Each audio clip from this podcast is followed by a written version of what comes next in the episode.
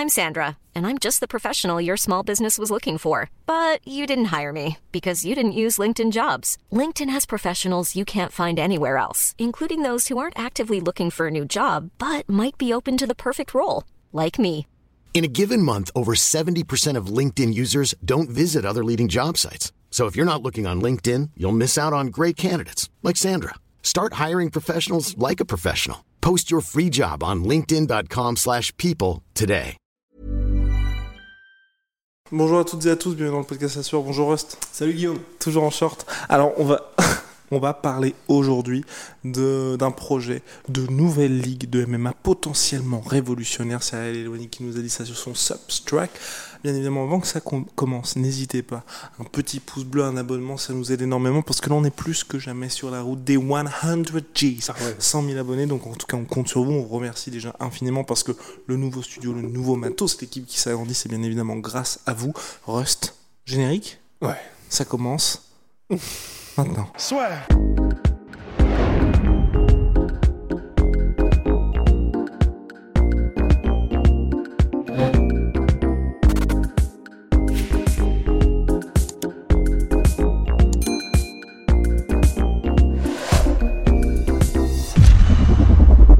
Il y a une nouvelle ligue qui est en préparation, c'est ce qu'elle nous a dit. Donc là, vous allez me dire, mais Guillaume, des, ligues- des nouvelles ligues, il y en a finalement toutes les semaines, tous les jours, toutes les heures.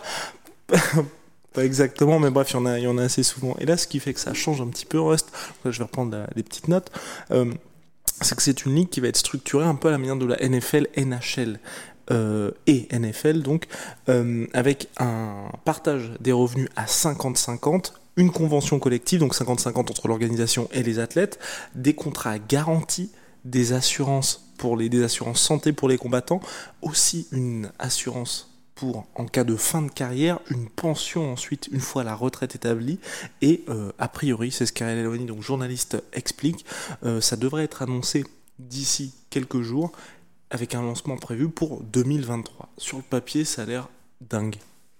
Ouais, mais euh, j'ai oublié d'aller checker quelle est la, la- citation exacte de Aldo Lapache dans Inglourious Basterds, mais ça tournait grosso modo autour de bah, la, la phrase connue à un moment donné, si ça a l'air trop pour ce que c'est, c'est que ça l'est.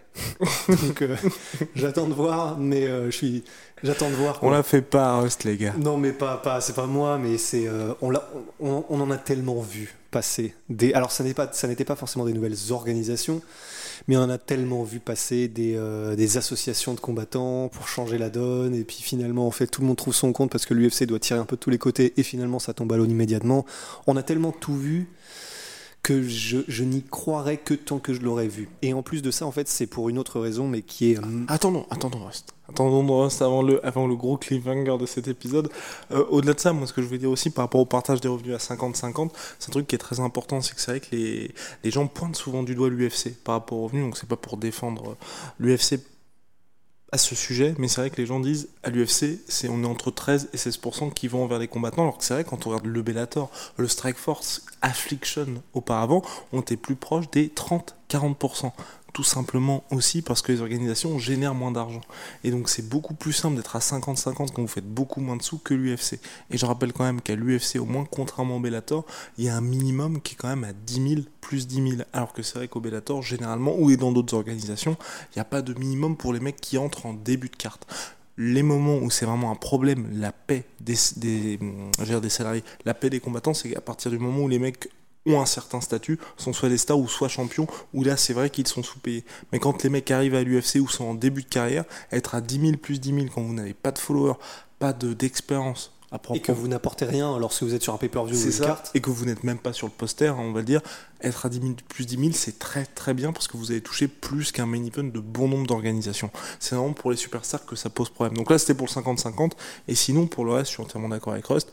Sur le papier, ça paraît euh, assez dingue, surtout quand on voit, bah, par exemple, une assurance en cas de fin de carrière, ou même une pension pour la fin de carrière des combattants, quand on connaît la dangerosité du MMA, là on a ré- récemment euh, réagi hein, dans un podcast au sujet des, des obliques kicks, il y a énormément de blessures qui peuvent faire que justement les mecs vont être directement blessés ou alors sont absents hyper longtemps. Bah, c'est pour ça que ce serait extraordinaire. Honnêtement, si ça pouvait se faire, ce serait complètement fou. Parce que là, honnêtement, pour un combattant qui a l'assurance qu'il euh, sera pris en charge et que tous ses frais de santé seront pris en charge, ça, honnêtement, ça change une vie de combattant. Ça, ça, ça, change tout, complètement tout. Mais euh, comment dire bah, Effectivement, j'attends de voir. Mais juste par contre, tu vois, par rapport à ce que tu disais sur le fait que c'est surtout les stars qui, euh, qui, qui, perdent parce qu'elles apportent énormément, ce sont elles qui apportent les vues, qui apportent les, les followers, etc. Mais du coup, toi qui suis aussi la NBA, par exemple, comment est-ce que mhm. eux voient les choses? Parce qu'en NBA, il y a aussi plein de gars qui sont absolument pas connus, mais qui font des millions parce qu'il y a aussi un, je crois que c'est un seuil en NBA qui fait que de toute manière, ils gagnent minimum un million par an, un truc comme ça. Exactement, bah c'est ce fameux, cette fameuse convention collective qui fait que le minimum en NBA, je crois que maintenant ça la dernière fois que j'ai regardé, on était à 1,2 million pour contrat vétéran, un truc comme ça.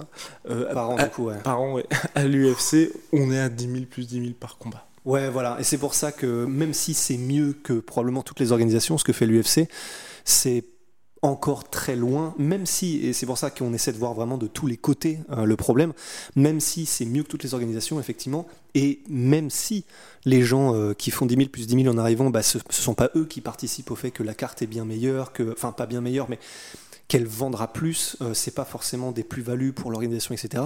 Mais ce serait quand même bien, effectivement, que on trouve un moyen, bah, que ce soit par une organisation ou même un acte, une loi ou un truc comme ça, mais que même les, comment dire, les, premiers arrivés à l'UFC ou ceux qui ne sont pas encore des stars puissent faire un seuil qui leur permette aussi de vivre décemment. Ce serait ça qui serait euh, assez, assez bien. Et quand je dis vivre décemment, c'est parce que voilà, on compte plus le nombre d'exemples de combattants qui décident d'être 100% professionnels et qui se retrouvent vraiment dans des situations assez difficiles parce qu'après il y a aussi tous les combattants qui sont à l'UFC il y en a beaucoup qui en fait eux ils ont bah, ils se sont dit bah, le problème c'est que je peux pas prendre autant de risques et du coup ils gardent un travail à côté et ils sont ils sont énormément en fait. Et c'est pour ça que ben avoir un minimum comme les, les, les gars en NBA de minimum 1,5 million par an ou l'équivalent sur des combats bah, ça leur permettrait de se dire ok là on va être professionnel complètement. On n'a même pas à se soucier euh, de faire un petit job à côté pour essayer d'arrondir les angles et ça, ce serait un, ça, tirerait le sport vers le haut, mais d'une manière incroyable, quoi. Oui, et là, euh, comme l'a dit, on parle pas d'un million cinq, mais c'est vrai que déjà être un, allez, pour être athlète de très haut niveau à 80 000, je pense que la plupart des mecs pourraient être full time. Ouais, c'est ça, 80 000 combats, enfin 80 000, 80 000 du coup euh, Non, 80 000 par an, tu vois, du coup. Que, oui, ouais, bah que soit tu fasses, tu vois, tant de combats et donc tu atteignes ça, ou au en, tout cas au minimum, tu es à 80 000 par an. Et tu vois, si tu fais, je sais pas moi, trois combats où tu es, euh, bah, es à 10 000 plus 10 000, ensuite l'UFC et que tu gagnes tous tes combats, donc ça fait 60 000. Donc à la fin de l'UFC te file 20 000 de primes pour être à 80 000 sur l'année. Ouais, ce serait intéressant. Ouais. Mais et c'est pour ça que ce serait extra... ça se sera si ça se fait, mais ça vient d'arriver éloigné, donc je pense qu'effectivement c'est il y a des chances que ce soit sûr quoi. Mais donc ce sera très intéressant de voir comment ils font. Mais parce que moi il y a aussi un, autre truc justement, bah, je sais pas si on peut l'évoquer maintenant, mais qui me. Oui, et c'était ça le fameux mais. C'est pour ça que c'était le gros cliffhanger de l'épisode. Mais je sais pas si c'est ce que tu penses que je pense. Ah, ouais, bah, on va voir. mais c'est en gros, moi, c'est simplement humainement en fait. ah non, c'était pas ça. non, mais parce qu'en fait, je, je, me dis, malheureusement, bon, on, connaît l'humain, tu vois, et je me dis, je vois pas qui aurait intérêt à créer un business. Alors certes, ce serait génial pour les combattants et on ne demande que ça en tant que fan. Mais j'ai du mal à me dire qui viendrait créer un business où eh ben, il a un modèle qui, visiblement comme l'UFC, euh, marche et il pourrait faire un truc comme ça, mais il choisit lui-même de d'avantager les combattants en y perdant lui-même. Ce serait génial, c'est tout ce qu'on demande, mais j'ai du mal à voir qui, en pleine conscience, aurait cette espèce de grandeur morale de se dire mais moi je vais le faire et je vais créer un business qui sera équitable pour tout le monde. Ce Alors que l'UFC n'a jamais été aussi gros et empile en plus les contrats de sponsoring pour qui n'ont pas de redistribution. Donc ce serait extraordinaire, mais juste j'ai du mal à voir quel euh, multi, euh, enfin, euh, comment dire, quel business va injecter des millions et des millions en sachant que du coup c'est un modèle qui rapportera moins que ce qui se fait actuellement. Entièrement d'accord. Ouais, c'est vrai que là c'est j'attends la de voir, question mais... mérite d'être posée et aussi Rust. Il y avait donc c'est le deuxième cliffhanger de l'épisode. Oh my god, c'est celui sur bah, le nerf de la guerre finalement. L'argent. Euh, non. C'est ça, c'est ce qu'on dit généralement. Il y avait, oui, il y avait, il y avait ça, mais aussi euh, que le succès de cette organisation-là, au-delà de ces belles choses qui, bon, sur le papier, c'est vrai que c'est très bien pour les athlètes, Mais finalement, ce qui fait le succès d'une organisation, qu'elle paye bien ou pas ses combattants, c'est les stars qui en font partie. Ouais, et bah ça va être encore une fois, je, je, je, c'est très curieux en fait ce qui se passe. Franchement, c'est intéressant, c'est quelle que soit la manière dont, on, dont ils vont s'y prendre, si c'est Ariel Alouani qui relaie la news, ça veut dire qu'il y a vraiment quelque chose de réfléchi derrière et je suis très curieux de voir comment ils vont faire parce qu'effectivement, ce qui va être, euh, ce qui va lancer le business et faire que ça coule ou non, c'est qu'il y ait des têtes d'affiches qui se mettent, euh, qui, qui s'engouffrent là-dedans direct en fait. Il y a, il y a encore quelques, il y a des stars qui sont pas sous contrat à l'UFC et qui pourraient donc négocier un contrat dans cette nouvelle organisation. Il y, a des, il y a des stars qui vont bientôt avoir terminé leur combat à l'UFC, euh, leur contrat à l'UFC. Ce serait effectivement très intéressant si une de ces stars, je sais pas, par exemple Ned Diaz, je crois qu'il lui reste plus beaucoup de combats à l'UFC, ou euh, même, euh, enfin Masvidal, je crois qu'il en a encore quelques-uns. Mais qu'une méga star vienne dans cette organisation, parce que le problème c'est que si, tout est incroyable et que cette, euh, utopie prend vie de cette euh, organisation, mais qu'il n'y a aucune star et pas de traction au niveau euh, bah Star Power, bah ça durera pas longtemps et ce sera beau, mais ça n'aura pas duré très longtemps. Donc effectivement, ça va jouer là-dessus aussi, et c'est pour ça que j'espère que les personnes qui vont lancer ça ont les connexions suffisantes pour s'assurer la venue de gros noms. Je suis entièrement d'accord avec toi, et c'est peut-être là aussi sur le le point sur lequel eux tablent, c'est le fait qu'il y ait des superstars, parce que c'est vrai qu'il y a pas mal de gens aujourd'hui qui même sont des stars à l'UFC ou des champions UFC qui ont envie d'aller en boxe anglaise. Et imaginons ces mecs-là faire ces super fights-là, mais dans une organisation qui le permet, ça peut être aussi intéressant financièrement, et là on comprendrait plutôt le côté du 50-50. Parce qu'imagine, tu vois, une organisation où, euh, par exemple, un mec comme Georges Saint-Pierre peut faire ses combats de boxe anglaise d'exhibition, ou deux choses de ce type-là, plus d'autres combattants de MMA qui peuvent aussi évoluer en MMA ou qui passent ce plafond-là avec les mecs n'aient pas envie tout le temps de partir parce qu'il y a cette limite-là, je pense qu'ils pourraient atteindre des chiffres en pay-per-view qui seraient similaires à l'UFC, voire même peut-être plus impressionnants parce que tu n'aurais pas aussi ce côté de se dire chaque fois qu'il y a un mec, la grande grande majorité hein, des superstars ou qui atteignent un certain statut, soit elles se sentent sous-payées, soit elles ont envie de partir en boxe anglaise. Et là, peut-être qu'avec une organisation comme ça, on aurait enfin la l'arrêt de la fuite des talents, en tout cas des velléités de fuite qui fait que finalement le MMA, même si nous on l'adore, ça n'a pas ce côté façon boxe. En gros, la boxe, malgré les récents, j'allais dire déboires, mais non, l'absence de succès en pay-per-view, parce que vous regardez aux États-Unis depuis maintenant quelques années, hormis Conor McGregor contre euh, Floyd Mayweather, chaque année c'est l'UFC qui a le record de pay-per-view devant les rencontres en boxe. Pourtant, le sport le plus noble, au-delà de l'histoire qu'il y a, tout ça, ça reste la boxe anglaise. Et je pense que si les combattants de MMA veulent vraiment rester en MMA, ça passera par des gros salaires aussi. Complètement, complètement. Et puis euh, le dernier point, en tout cas pour moi, mais c'est aussi... Euh, c'est génial qu'ils fassent ça et je suis très intéressé aussi par comment est-ce qu'ils vont essayer de contrer la machine UFC dans le sens ils sont tellement en avance mais tellement en avance avec le l'UFC Apex, le Contender Series de Dana White. Euh, ils, sont tellement en avance sur tous les points, que ce soit la communication, la logistique, euh, la promotion, la, la... c'est, je pense on va voir comment ça évolue et je pense pas qu'elle va débarquer avec comme prétention de devenir l'UFC cette nouvelle organisation. Je pense que c'est pour le moment c'est absolument euh, inatteignable. Mais, euh, mais effectivement, si seulement elle arrive cette organisation et qu'elle fait des shows qui sont bien, qui sont beaux, qui sont soignés et que les stars en ressortent avec une expérience positive, parce que pour l'instant que ce sont que des idées, mais si jamais ça se concrétise, alors là ça sera quelque chose. Ben ouais, ça, ça peut être intéressant. Mais euh, ça paraît, l'écart paraît difficile à, à réduire. Moi, le, la seule, le seul moment où tu vois, je me dis peut-être qu'il y a moyen, c'est justement Alain a parlé d'une organisation qui serait structurée comme la NFL, enfin NFL, NBA, NHL. C'est si l'un de ces acteurs-là se décide d'aller dans le MMA, tu vois. Et où finalement, il y a déjà, par exemple, quand vous regardez ce que fait la NBA, quand vous regardez ce que fait la NFL, niveau production, ils n'ont rien à envier à l'UFC. Ah bah et donc pour moi, en fait, tu vois, c'est si vraiment il y a un mec qui entre, c'est un, un acteur qui ne vient pas du MMA, deux, un acteur qui va venir soit de ça ou soit d'un énorme, je sais n'importe quoi, mais tu vois, Marvel Studios, enfin, quelque chose où en fait tu sais que tout ce qui va être du côté de l'habillage et du fait que bah, on voit la différence clairement quand vous regardez l'UFC ou n'importe quel autre show, bah là direct ce sera creusé, enfin ce sera euh, sur un pied d'égalité et ils pourront justement regarder l'UFC droit dans les yeux. C'est le seul truc. Et aussi, mineur, je pense que ça rassurerait tout le monde. N'importe quoi, t'as euh, Jenny Buss qui est la propriétaire des, des Lakers qui arrive euh, avec sa ligue de MMA, je pense que tout le monde fait ah bah d'accord.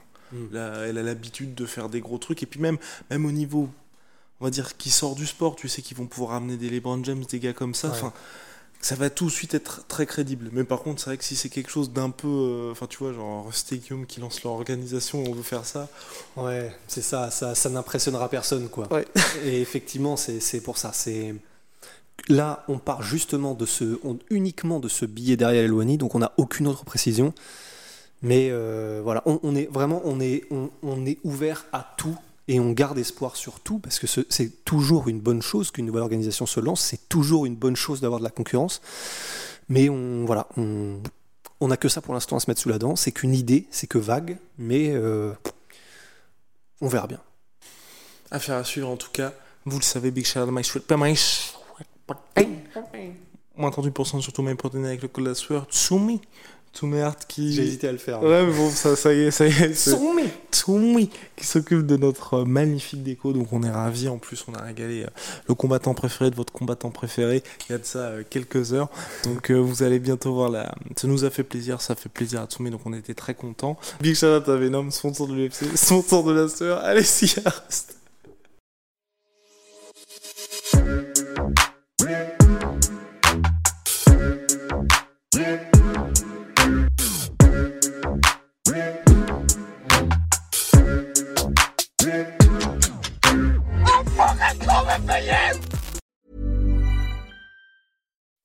When you make decisions for your company, you look for the no-brainers. If you have a lot of mailing to do, stamps.com is the ultimate no-brainer. Use the stamps.com mobile app to mail everything you need to keep your business running with up to 89% off USPS and UPS. Make the same no-brainer decision as over 1 million other businesses with stamps.com. Use code PROGRAM for a special offer. That's stamps.com, code PROGRAM.